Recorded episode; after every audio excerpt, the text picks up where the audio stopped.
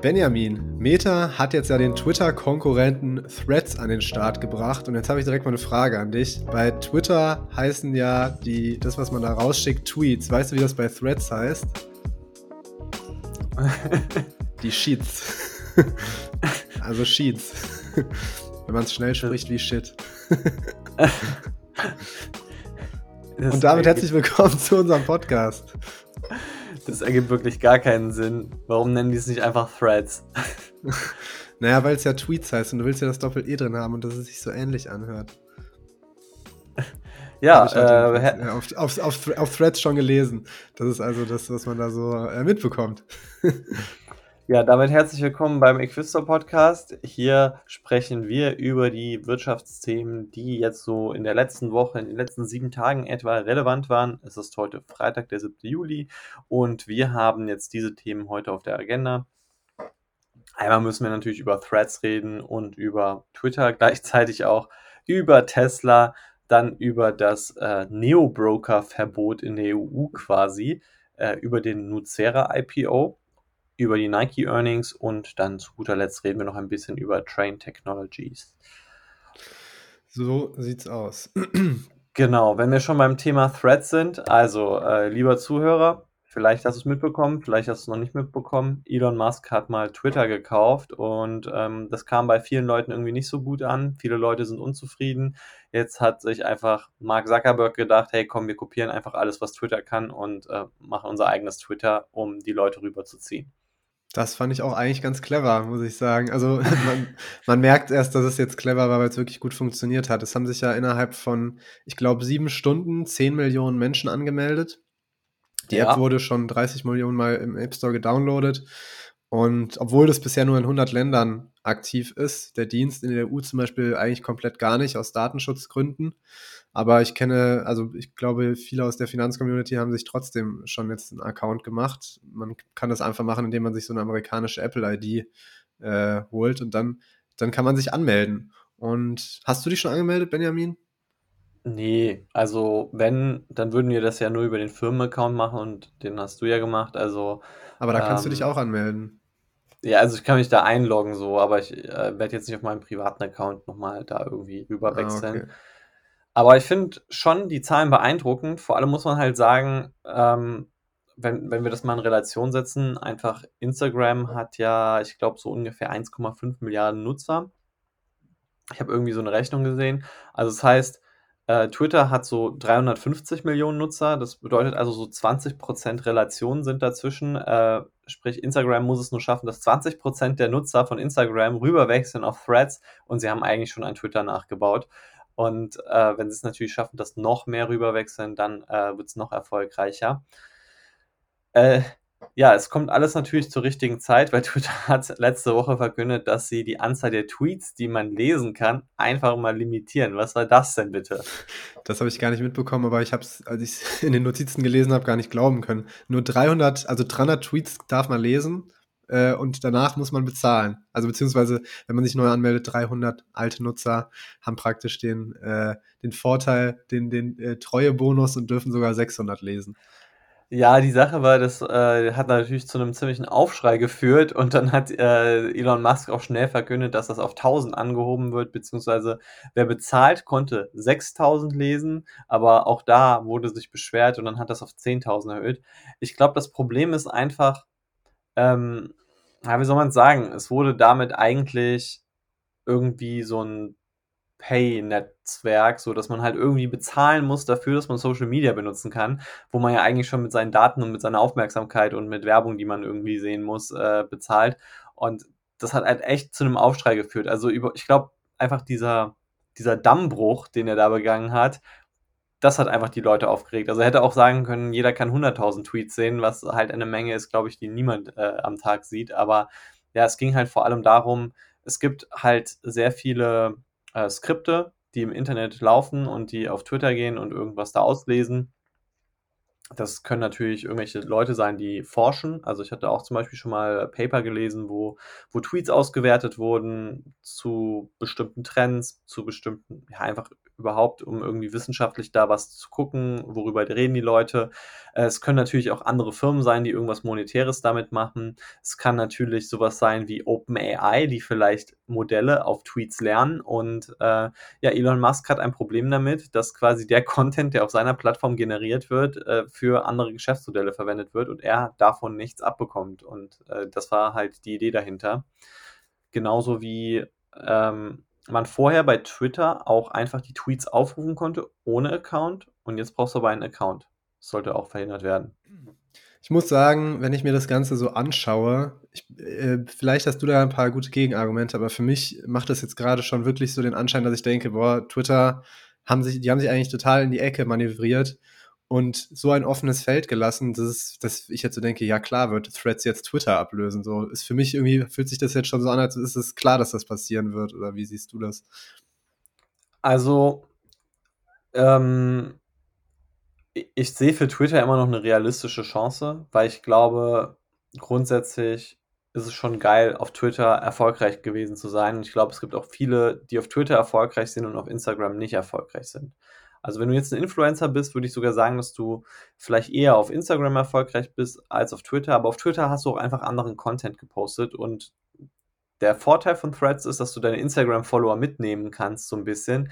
Der Nachteil ist halt, dass du deine Instagram-Follower mitnimmst und halt ähm, damit vielleicht eine andere Community, die du dir zum Beispiel auf Twitter aufgebaut hast, die eher, weil es ja eher so eine, sagen wir mal, intellektuelle Plattform ist, ähm, die, die hast du dann halt einfach nicht mehr. Das, äh, das sehe ich so ein bisschen als Nachteil. Aber ich glaube schon, dass Threads eine reale Gefahr ist. Ich glaube, es ist allein dadurch, dass äh, Instagram das gemacht hat jetzt, äh, haben die eigentlich einen ganz guten Vorteil, weil alle reden darüber, weil Twitter so viele Fehler macht und einfach Instagram auch so relevant ist und so eine gute Chance hat, äh, dass halt auch, glaube ich, so Netzwerke wie Blue Sky, Mastodon und so, die halt eben entweder noch gar nicht gelauncht sind oder halt nicht die kritische Masse erreicht haben, dass die jetzt eigentlich wieder abgelöst wurden. Und ich, ich finde den Schritt genial. Ich glaube aber, Meta wird es halt finanziell nicht wirklich viel bringen. Also es geht halt wirklich eher darum, Twitter kaputt zu machen, als äh, jetzt finanziell ähm, da irgendwie richtig viel Kohle zu sammeln, weil ich glaube, äh, dieselben Probleme mit der Monetarisierung wird auch Threads haben. Ja, das mit der Monetarisierung, das stimmt. Die Meta-Aktie hat es jetzt auch irgendwie nicht bewegt, äh, obwohl das ja doch ein ziemlich äh, mediales Thema jetzt war. Ich muss aber sagen, auch das Mitnehmen von den Followern finde ich echt clever. Vielleicht, äh, und ich meine, Leute, die jetzt auf Twitter sind, können ja auch sagen, sie holen jetzt Threads und gehen nicht auf, nicht auf Instagram. Ich bin mal gespannt wie das sich jetzt entwickeln wird. Ich meine, das, wie viele Nutzer, jetzt sind jetzt 10 Millionen Nutzer. Mal schauen, wie das so in ein paar Monaten aussieht. Und dann kann man, glaube ich, schon auch ein bisschen besser abschätzen, ob das jetzt wirklich eine Gefahr für äh, Twitter werden wird oder nicht. Ja, ich denke auch. Also das Einzige, was mich ein bisschen persönlich nervt, ist halt so dieser Failed Launch, weil es halt in der EU mal wieder nicht funktioniert hat. Es wurde auch einfach extrem schnell durchgedrückt. Also das habe ich so zumindest mal auch so gelesen, dass halt viele Features, die bei Twitter eigentlich selbstverständlich sind, dass man Leute markieren kann, dass man irgendwie äh, Hashtags suchen kann und so weiter, dass die halt einfach noch gar nicht existieren.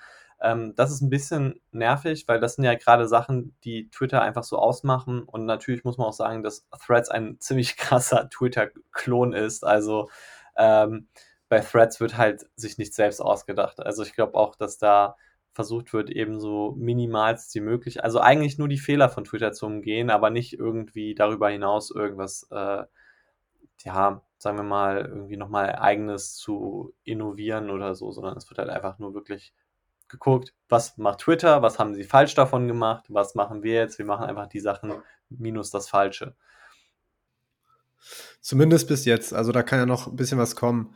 Ich habe äh, auch gesehen, dass der Missouri, der äh, Chef von Instagram, der jetzt ja auch irgendwie dieses äh, Threads-Projekt leitet, dass das meiste, was der eigentlich auf Threads jetzt geschrieben hat, war immer zu den Features, it's on the list, it's on the list, it's on the ja. list. Also scheinbar ist da eine ziemlich lange Liste an Features, die noch umgesetzt werden müssen.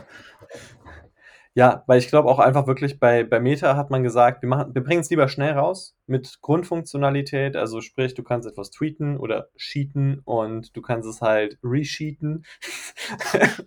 Siehst du? Es fühlt sich extrem komisch an. ich finde, man hätte eher sagen sollen, man kann etwas threaden und rethreaden oder so. Ich finde, das, das hätte, mit dem Cheaten ist auch nichts Offizielles. Das habe ich nur so gelesen. Das hat sich irgendjemand ausgedacht.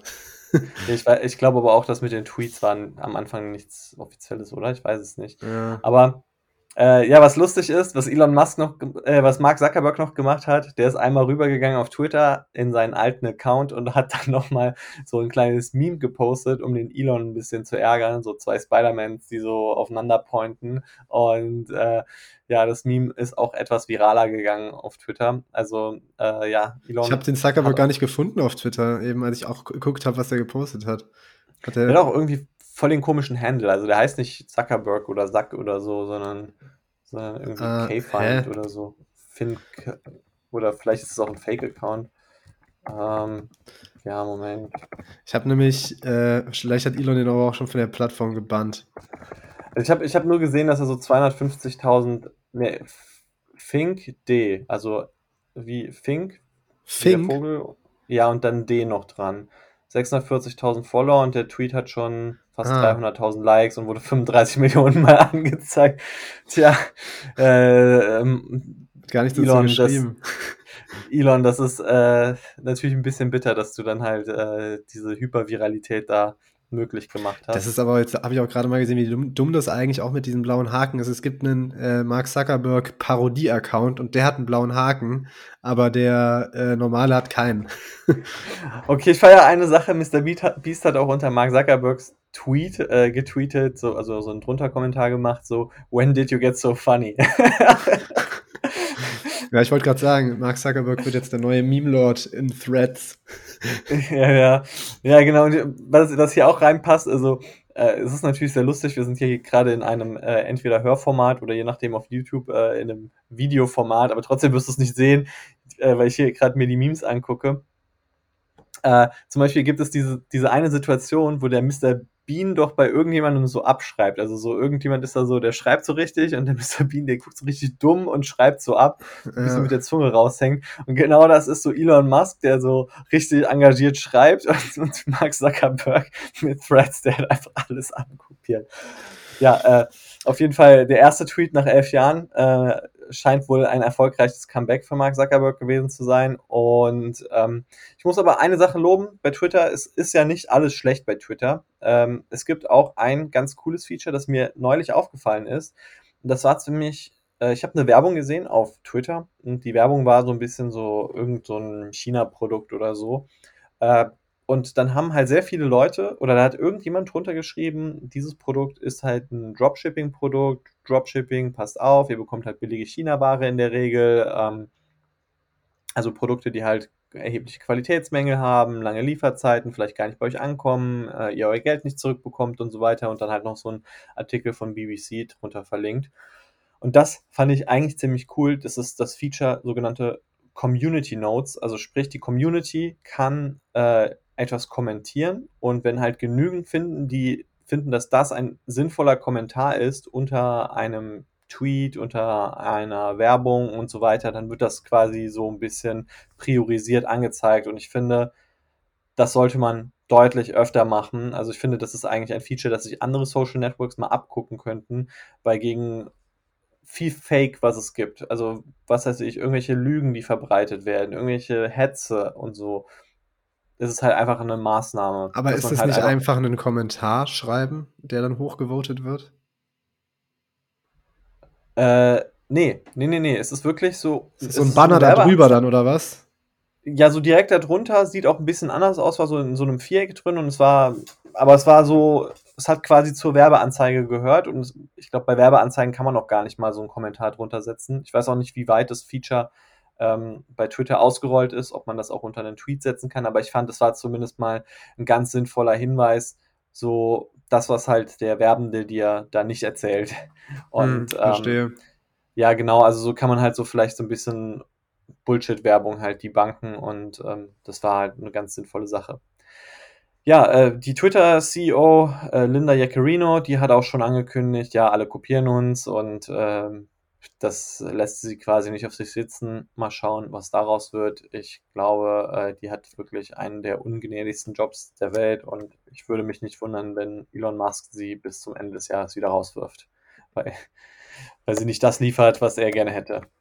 Wo es ja hingegen bei Elon Musk dafür diese Woche besser lief, beziehungsweise letzte Woche, ich glaube, das werde ich für immer falsch machen, ähm, ist bei Tesla, denn die haben ihre Produktionszahlen und Auslieferungszahlen für das zweite Quartal diesen Jahres bekannt gegeben und positiv überrascht. Der Kurs ist um äh, 7%, meine ich, sogar gestiegen, weil sie statt den angepeilten 445.000 Fahrzeugen 466.000 ausgeliefert haben und damit deutlich über den Erwartungen liegen. Ich glaube, äh, das hat doch jetzt mal gezeigt, Preissenkungen funktionieren.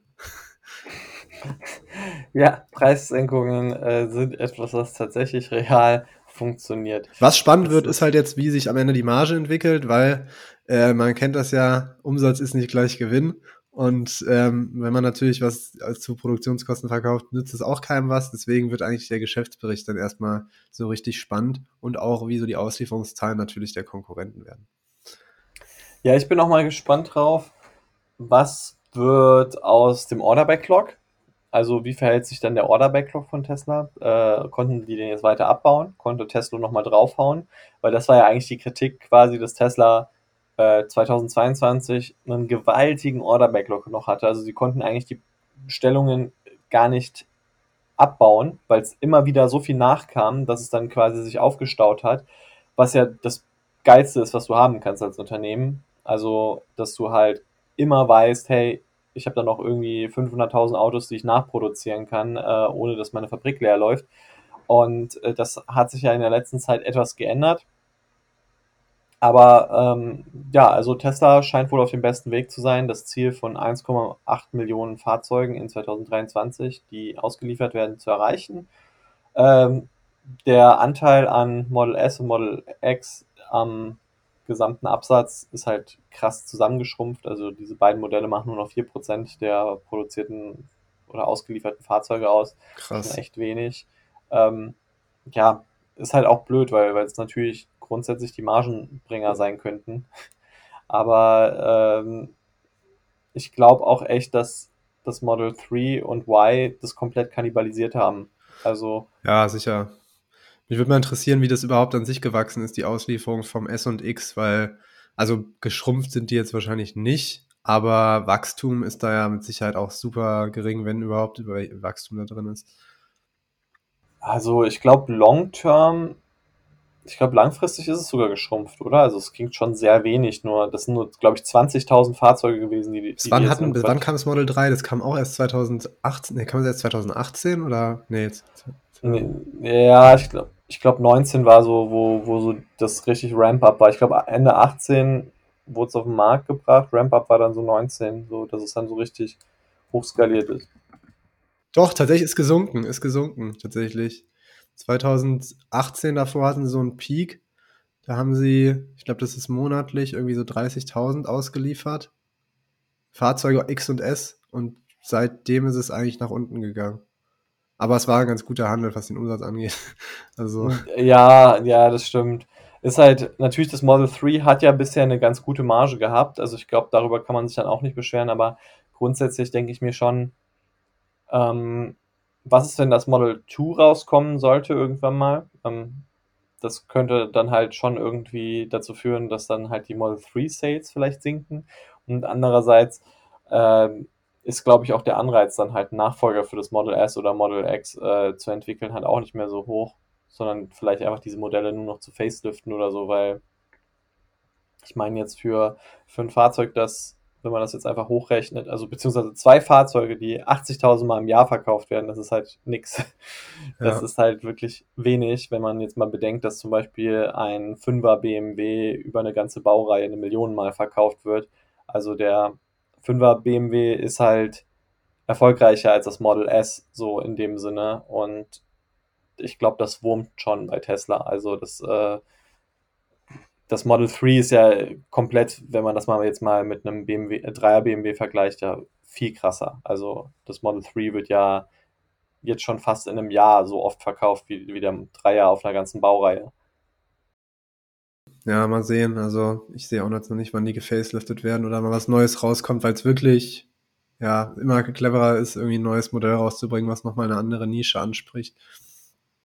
Genau, ich glaube auch. Also, vielleicht wird äh, wäre auch gar nicht so dumm, das halt so iPhone-mäßig zu machen und halt einfach immer so wieder inkremelle in inkrementelle Verbesserungen zu machen.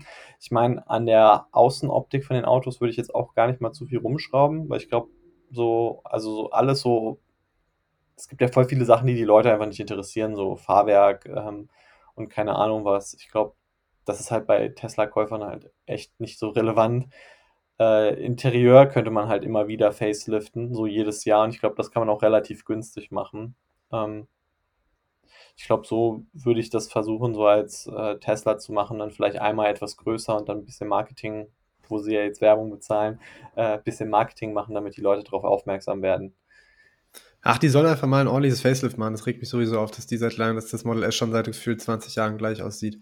Aber gut, ähm, da haben sie wohl dann bei den klassischen Herstellern noch immer was im Hintertreffen, weil ich muss sagen, die anderen schaffen es ja schon regelmäßig, gute Facelifts zu machen, wo man denkt, ah, das sieht jetzt mal wieder frisch aus. Gut, aber es gibt ja auch noch andere Dinge, die jetzt hier in dieser ja, mehr oder weniger in dem Sommerloch dann doch noch passiert sind. Und zwar was, was auch uns als Aktionäre dann doch wohl deutlich betreffen könnte. Und zwar will die EU oder hat sich die EU darauf geeinigt, den Payment for Order Flow zu verbieten. Von dem, und das ist jetzt schon mal, bevor der Benjamin das Thema gleich nochmal im Detail erklären darf, Payment for Order Flow sozusagen ist deswegen, dass es Payment for Order Flows gibt, sorgt dafür, dass man bei Trade Republic und bei Scalable so günstig handeln kann. So, Benjamin, dann erklär doch jetzt mal den lieben Zuhörer, was eigentlich genau dieser Payment for Order Flow ist.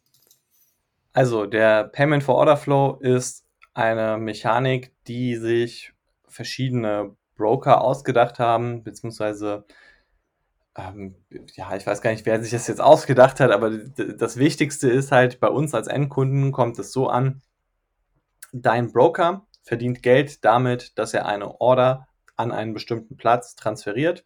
Also sprich, du kaufst zum Beispiel Apple-Aktien und jetzt könnte man die Apple-Aktie natürlich an der Xetra-Börse kaufen, muss dann irgendwie einen Euro dafür bezahlen an Gebühren. Oder man könnte zum Beispiel an eine andere Börse gehen, wie jetzt Tradegate beispielsweise und Tradegate bezahlt sogar dafür, dass sie die Order bekommen, äh, weil das so interessant ist, weil es zum Beispiel Hedgefonds gibt, die diese Orders dann einkaufen und bedienen wollen, äh, weil sie sich daraus eben Informationen versprechen und andererseits, weil sie dann halt an Spreads beispielsweise mitverdienen. Und ja, das, äh, dieser diese Bezahlung, also dieses Payment, hat dafür gesorgt, dass Neo-Broker eine Geschäftsgrundlage haben. Also im Endeffekt ist es so eine Art Affiliate-Business und das hat dafür gesorgt, dass ganz viele Broker sehr günstig sein konnten. Natürlich haben auch die großen Broker, Comdirect, äh, Consorsbank und so weiter da immer mitverdient. Also das war halt so ein nettes Zubrot, das die hatten. Und Broker wie Trade Republic, wie Scalable Capital, Finanzen Net Zero und so weiter, die haben eben gesagt, okay, wir können unsere Ordergebühren so weit runtersenken auf 1 Euro oder sogar auf 0 Euro, äh, einfach dadurch, dass das so querfinanziert wird. Und die EU hat gesagt, naja, das ist ungerecht, ähm, weil im Endeffekt sorgt es dafür, dass dann falsche Anreize gesetzt werden, dass dann halt dadurch, dass ja irgendjemand gegen den Privatanleger bezahlt, dass er halt irgendwie diese Order bekommen kann vom Privatanleger, ist es ja eigentlich, er, jemand bezahlt dafür, dass er gegen uns arbeiten darf. Und ähm, da hat die EU gesagt, wir verbieten das jetzt. Muss man für sich selbst entscheiden, ob man das sinnvoll findet, aber es bedeutet zumindest mal, dass in Zukunft, äh, also Trade Republic und so weiter, teurer werden könnten. Ähm, die haben aber trotzdem schon angekündigt, dass wenn das jetzt wirklich durchkommen sollte, dass sie dann immer noch günstiger bleiben werden als jetzt beispielsweise Comdirect, Consors und so weiter, also diese Legacy Broker. Muss sagen, ich finde das ziemlich blöd beschissen, weil ich nämlich mir denke, Mensch, ist doch eigentlich cool, dass man so günstige Gebühren hat. Und bisher habe ich jetzt auch nicht das Gefühl gehabt, dass ich da so einen riesigen Nachteil daraus hatte, dass es den Payment for Order Flow gab, privat bei meinem Depot. Und ja, es ist so, man, ich habe irgendwie das Gefühl, es ist auch so eine Art, irgendwie nochmal so Fortschritt zu blockieren, weil es anscheinend ja Banken gibt, die die natürlich ein großes Interesse daran haben, dass solche Neo-Broker nicht so erfolgreich sind mit ihren günstigen Gebühren und die natürlich extrem davon profitieren. Und für mich fühlt sich das irgendwie jetzt nicht so, nicht so an, als wäre das jetzt nur so im Interesse der, der Nutzer gedacht.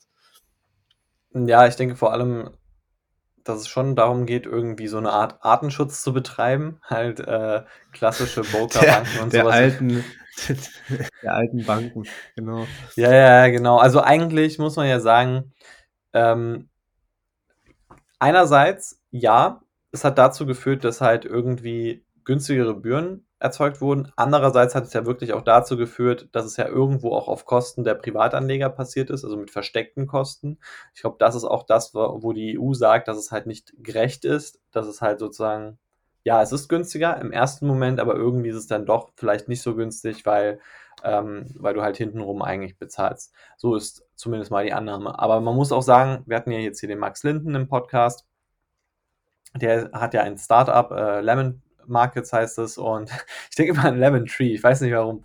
Ähm, und der, der Max, der hat auf jeden Fall sein Startup da und die, ähm, er hat uns auch erklärt, dass man zum Beispiel bei Trade Republic und so weiter auf einem eigenen Marktsegment handelt. Also man äh, handelt nicht bei Lang und Schwarz, so wie wenn man jetzt bei Comdirect eine Order zu Lang und Schwarz transferiert, dann handelt man eben auf einem anderen Segment als tatsächlich die Leute, die über Trade Republic handeln.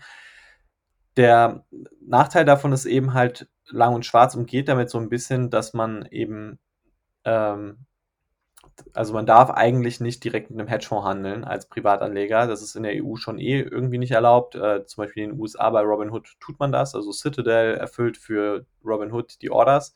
Und äh, damit wettet ja wirklich Citadel ganz konkret gegen den Privatanleger. Zumindest mal in Deutschland, Europa ist das so, dass man dann eben ein eigenes Marktsegment geschafft hat und äh, damit irgendwo auch diese Regulierung umgeht. Ähm, und man muss aber sagen, einfach so bei Privatanlegern, bei den Summen, über die wir reden, ist es trotzdem immer noch viel rentabler, einfach über so ein Trade Republic zu gehen, äh, wenn man halt auf die gesamte Sicht anguckt und was bezahlt man, ähm, als wenn man über Comdirect, Consors und so weiter geht.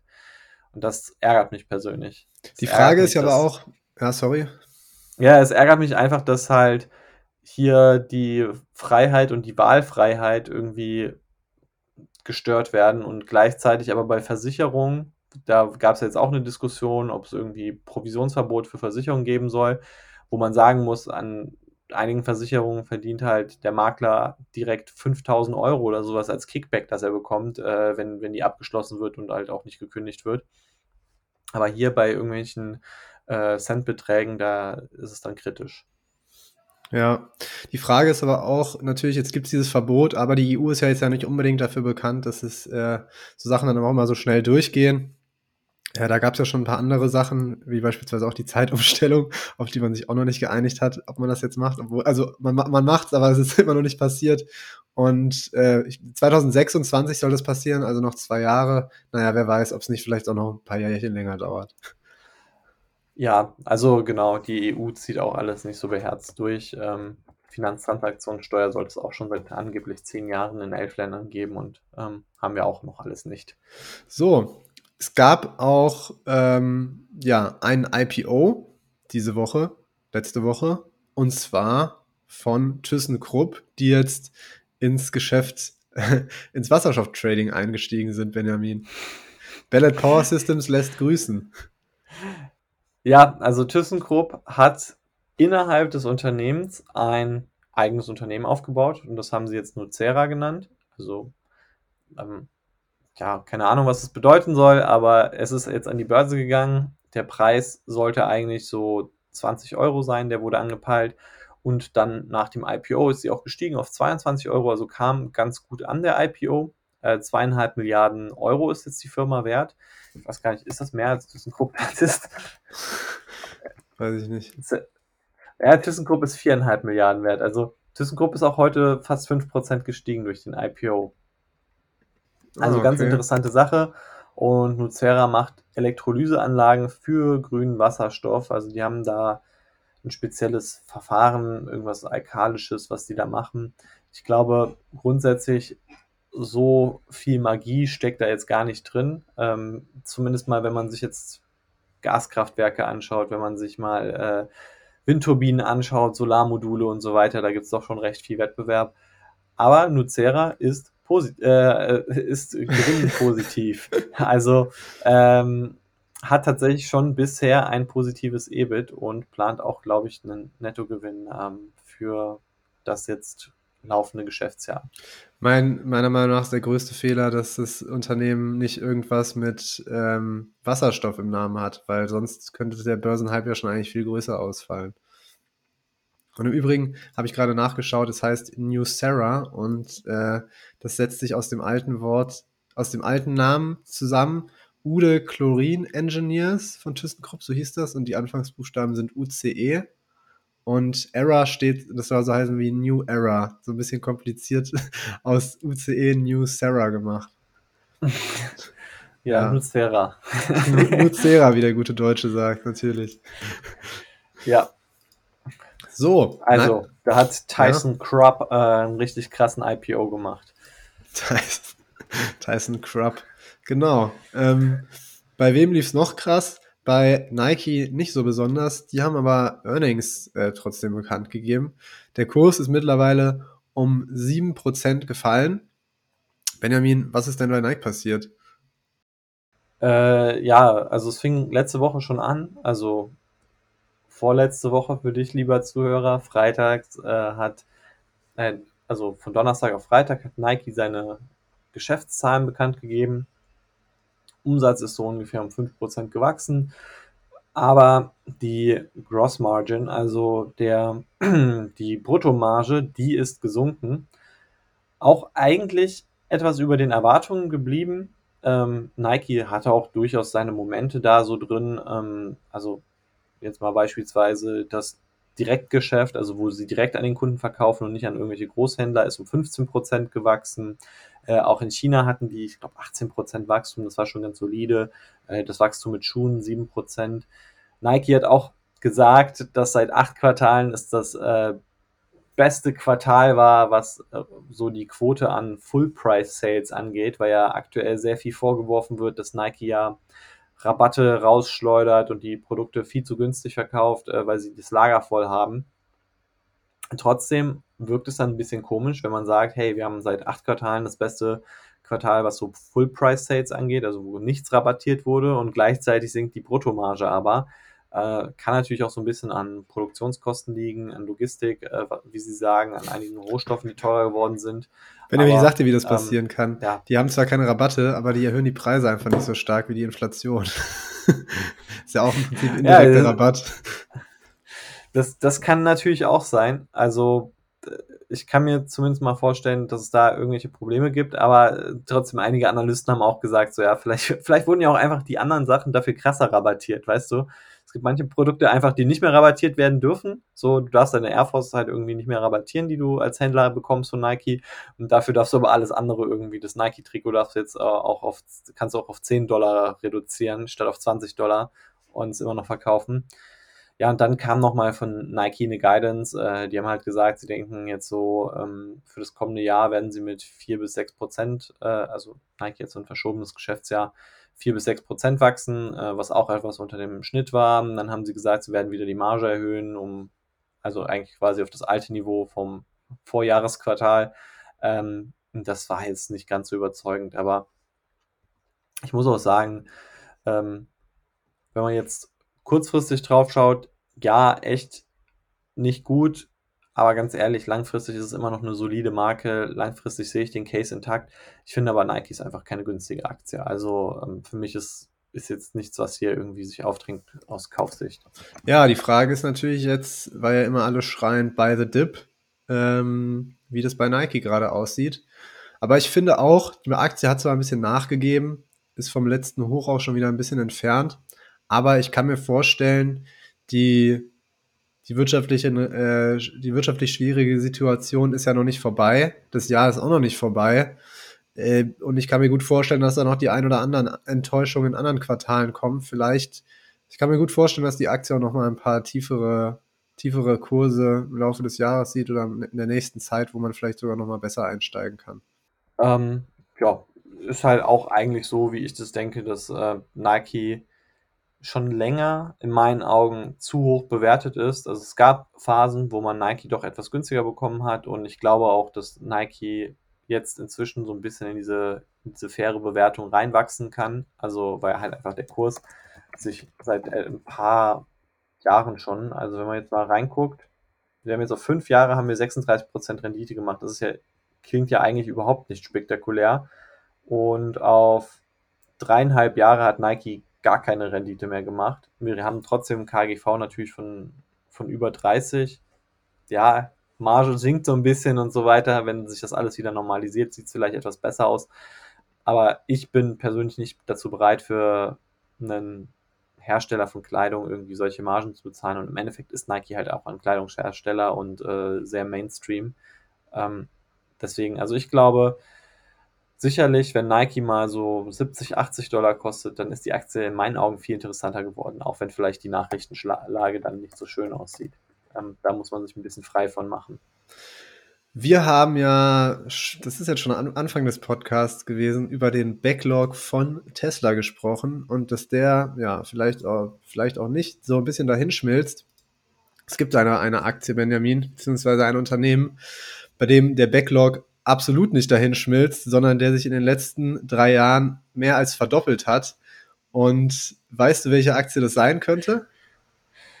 Äh, ja, die hatte ich am Anfang vorgestellt, die Train Technology oder Technologies, haben, haben die nur eine Technologie, aber zumindest mal, ich dachte jetzt, wo du das Wort Schmelzen verwendest, dass jetzt irgendwas kommt mit, dass die das Schmelzen verhindern, weil das ist ein Teil des Geschäftsmodells. Nee, also das Einzige, was sie, was sie da hinschmelzen können, ist vielleicht das Eis in deiner, in deiner Hand, wenn sie die Wärmepumpe zu hoch drehen. Okay, das wird jetzt ziemlich verkopfter Vergleich. Aber genau, ähm, was ich eigentlich sagen wollte ist, ähm, ich wollte die, die Überleitung machen zu Train Technologies und da ein paar Worte zu erzählen. Wir haben die Aktie analysiert. Die ist aktuell ganz frisch bei uns auf der Seite rausgekommen, wenn du diesen Podcast hörst. Und zwar ist Trade Technologies ein Anbieter im Bereich von HVAC-Produkten oder, wenn man es auch ja, ein bisschen einfacher ausdrücken will, für Klimaanlagen, Temperaturkontrollgeräte, Wärmepumpen, alles, wo es darum geht, Temperaturen in Räumen und ähm, ja, irgendwo zu kontrollieren. Das macht Train Technologies. Da sind sie auch ziemlich erfolgreich drin, sind einer der größten Hersteller der Welt und auch einer der ältesten konkurrieren mit beispielsweise Daikin aus Japan, die auch ja, die Marktführer sind, was, was Klimaanlagen und auch Wärmepumpen angeht. Und wir sind auf die Aktie gekommen, weil wir uns überlegt haben, Daikin ist, also an sich, Wärmepumpen sind ja gerade sehr stark im Kommen und trenden auch so ein bisschen, haben so einen kleinen Hype. Und auch die Unternehmen, die da in dem Umkreis sich befinden, unter anderem auch Daikin, die sind von, vom Kurs her ordentlich nach oben geschossen in den letzten Monaten, im letzten Jahr und sind aber auch von der Bewertung her aktuell ein bisschen teurer geworden. Und es gibt aber auch Unternehmen auf den Plätzen zwei und drei, die auch interessant sind, die vielleicht sogar ein bisschen interessanter sind. Ich sage das deswegen, weil ich die Kennzahlen kenne und ich das auch sagen kann, dass die eventuell interessanter sind. Und die haben mitunter noch nicht so einen großen Bewertungsschub bekommen. Und eins davon ist Train Technologies, das haben wir in der Analyse. Ähm, ich kann sagen, es ist auf jeden Fall sehr spannend. Und es ist ein sehr Unternehmen, was von der Bewertung her vielleicht auf den ersten Blick nicht so ähm, ersichtlich ist, was da eigentlich passiert. Denn bei Train Technologies hat sich in den letzten Jahren einiges verändert. Das Unternehmen hatte mal noch einen anderen Bereich, wo auch Kompressoren hergestellt wurden, wo auch Werkzeuge hergestellt wurden.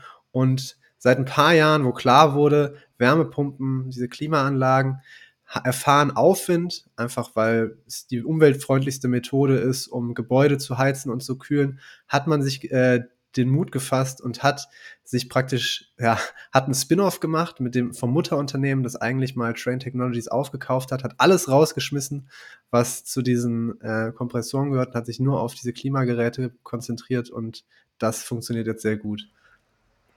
Ich, ich habe da mal eine Frage zu. Also, du hast ja am Anfang gesagt, jetzt HVAC. Ähm, also das H steht für Heating, äh, V für Venti äh, Ventilation und AC für Air Conditioning. Also sprich, genau. das, sind, das sind Geräte, die alles können, oder? Also das sind nicht nur, oder haben, machen die, also haben die so Alleskönnergeräte oder haben die nur Geräte also, für Heating? Ist das so gesplittet? Die haben alles Mögliche. Also Wärmepumpen sind ja im Prinzip äh, Geräte, die kühlen können als auch heizen. Ja. Es gibt aber auch Geräte, die nur kühlen können, beispielsweise von einer Marke wie Thermo King. Das sieht man manchmal an LKWs. Das gehört beispielsweise zu Train, Ah, die halt kühlen. ja. Es gibt aber auch zum Beispiel Geräte, die dafür da sind, nur Luftfeuchtigkeit zu regulieren oder auch Geräte, die nur dafür da sind, um ja, Bakterien und Viren aus der Luft zu filtern. Das fällt alles in diese HVAC oder HVAC-Kategorie Kategorie rein. Und da gibt es verschiedene Produkte. Genau, also wenn man jetzt mal so ein Frigo gesehen hat, so ein, so ein LKW, der halt äh, so kühlen kann, so zum Beispiel für Lebensmitteltransporte, dann wahrscheinlich von Train Technologies äh, dieser Trailer gemacht. Genau. Ähm, aber ich, ich weiß nur, bei Infineon hatten wir auch mal ein paar Mal darüber gesprochen, über Chips, die halt so in HVAC-Systemen sind. Die sind ja grundsätzlich viel größer als das, was man im zivilen Bereich hat. Also ich glaube, es gibt ein paar Unternehmen, die sich ja auf diesen zivilen Bereich konzentrieren. Sprich so Air Conditioning, einfach nur eine Klimaanlage für zu Hause, eine Wärmepumpe für zu Hause. Die sind ja viel kleiner, viel, können ja viel weniger, äh, haben auch viel ganz andere Belastungen. Und ich würde auch sagen, technologisch sind die anfälliger, weil du kannst es viel einfacher wahrscheinlich kopieren als so eine riesige Gebäudeklimaanlage. Oder verstehe ich das falsch? Also ist Train jetzt auch so in diesem Privatbereich oder machen die eher so die Geschäftskunden? Train macht tatsächlich beides. Es gibt eigentlich wenig Unternehmen, die nur eines machen. Es gibt so ein paar, ähm, die besonders stark in bestimmten Bereichen sind. Beispielsweise Carrier und Lennox sind zwei Anbieter, die vor allem im zivilen Bereich sind. Das ist, ähm, ja, bei, bei, bei Train, die geben das leider nicht an, wie da die Verteilung ist. Man geht aber davon aus, dass ungefähr 80 Prozent der, also 80 Prozent der Geräte sind etwa an, ähm, an kommerziellen Produkten dran, also an kommerziellen, an, an Bürogebäuden B2B. oder an vielleicht auch an, genau, im B2B-Bereich einfach. Und das ist tatsächlich auch der spannendere Bereich, weil der nämlich äh, den großen Rückenwind der Regulierung hat, dass man Sachen, dass man klimaneutral arbeiten muss. Und da gibt es halt Projekte, die seit Jahren laufen, wo da viel Geld schon reingesteckt wurde und vorgehalten wurde. Und das erfährt eine große Nachfrage, wohingegen der private Bereich gerade wegen den hohen Zinsen ein bisschen am struggeln ist und das gar nicht so attraktiv zurzeit ist. Deswegen ist Train da schon auf, einer, auf der guten Seite. Da- Das klingt auf jeden Fall echt interessant. Und ich habe dann noch eine Frage bei Train. Ähm, die Wärmepumpe. Wie, wie viel macht die da aus? Die Wärmepumpe, wie viel die ausmacht, gibt es leider auch nichts dazu, was da im Geschäftsbericht steht. Ähm, kann man also nicht sagen. Ich vermute, es ist nicht so viel, weil, es, weil sie auch in den in paar letzten Jahren so ein paar Unternehmen dazu gekauft haben, die Wärmepumpen erst machen. Genau. Genau, das, das hätte ich jetzt wahrscheinlich auch mal. Also, es wäre jetzt auch so meine Annahme, Wärmepumpe ist noch ähm, relativ jung und viel Hype. Aber es klingt ja eigentlich ganz gut. Du hast eigentlich ein Unternehmen, das nicht so sehr auf Hype setzt, sondern schon sehr etabliert ist, sehr bekannte Marke hat. Ähm, finde, spricht nichts dagegen und du sagst, Bewertung könnte ganz interessant werden. Ja, genau. Also man muss bei Train sehr aufpassen, weil die historischen Kennzahlen sind, deuten an, dass das Unternehmen sehr, sehr teuer ist. Aber bei Train hat man halt einen Sonderfall, weil bei Train ist es nicht so wie bei vielen anderen Unternehmen, die wachsen und dann stagniert das Wachstum so langsam, sondern bei Train ist es wirklich so, dass sich das Wachstum in den letzten Jahren beschleunigt hat, weil eben diese Nachfrage immer weiter steigt. Deswegen kann man die historischen Kennzahlen nicht so ganz gut zur Bewertung heranziehen, vor allem auch den Umsatz nicht so besonders gut, weil die Marge auch äh, deutlich angestiegen ist in den letzten Jahren. Aber ich will gar nicht zu viel verraten, das ist ja nur hier ein Teaser. Ähm, lohnt sich auf jeden Fall ein Blick in die Analyse. Alles klar, ja. Äh, ich werde auf jeden Fall auch mal reingucken. Ich habe sie ja so ein bisschen rausgegraben für dich, äh, weil wir einfach mal irgendwas in dem Bereich haben wollten. Und ich fand ähm, ganz interessantes Unternehmen. Also bin, bin selbst mal gespannt. Genau. Ja, dann würde ich sagen, bleibt dir lieber Zuhörer nur noch eins übrig. Guck in die Show Notes, liest dir die Analyse durch, melde dich an, falls du dich noch nicht angemeldet hast, kannst 30 Tage kostenlos testen und dann hören wir uns nächste Woche wieder. Bis dann, tschüss. Bis dann. Ciao.